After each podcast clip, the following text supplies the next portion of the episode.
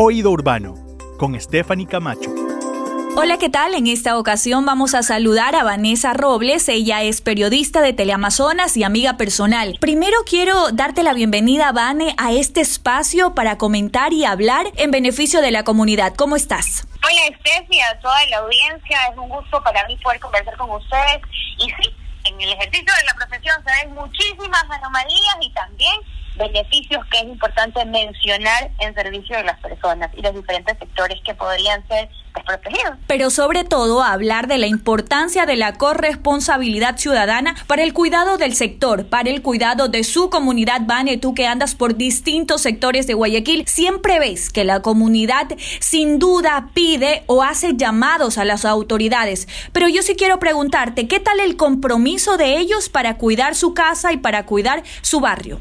Para lograr obtener óptimos resultados es importante la participación de diferentes actores y el compromiso de cada uno de ellos, porque de nada sirve que la autoridad encargada implemente una estrategia de solución si es que la comunidad en este caso, que es la beneficiada, no pone su otro porcentaje o granito de arena complementario.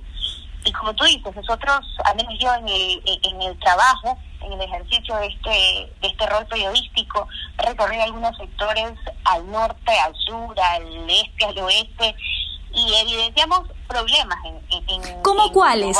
¿Cuáles son esos problemas los más recurrentes que tú dices, Vane, esto es lo mismo contado en otros sectores? A ver, con el tema de la disposición de, la, de, de los desechos como tal, siempre nos piden o nos llegan denuncias al respecto, pero al llegar al lugar, es verdad que hemos notado algunas falencias o irregularidades que siempre se las hacemos saber, en este caso la entidad, como es Urbaceo, la, encargada, pero también vemos que es necesario que las personas o los diferentes vecinos de estos sectores se comprometan a guardar el orden y a respetar los horarios, porque de nada sirve que, por un lado, se den estas reflexiones y por otro la comunidad no se compromete a ser ordenada o de nada sirve que la comunidad esté ordenada si es que el consorcio no cumple su parte. Entonces es fundamental que exista un compromiso de, de todos para poder obtener una convivencia armónica, que es lo que se busca y que es lo que piden los sectores. ¿Por qué es lo que piden los sectores? Ser atendidos por las diferentes entidades responsables, ya sea por la basura, ya sea por los servicios públicos, ya sea por las obras que demanden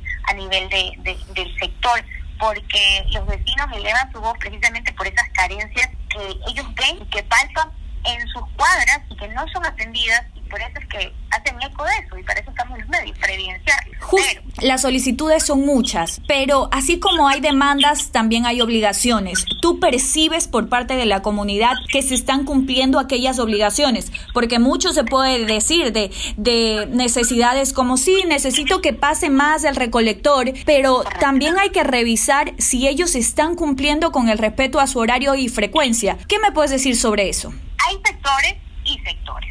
Hay barrios que son muy unidos y que son muy comprometidos y que en algún momento también a través de, la entidad a la que representaste han hecho falta esto o están pidiendo esto de acá. Y otros que, que falta más organización y que falta un poco más de compromiso para poder salvaguardar el orden, que es lo que se demanda.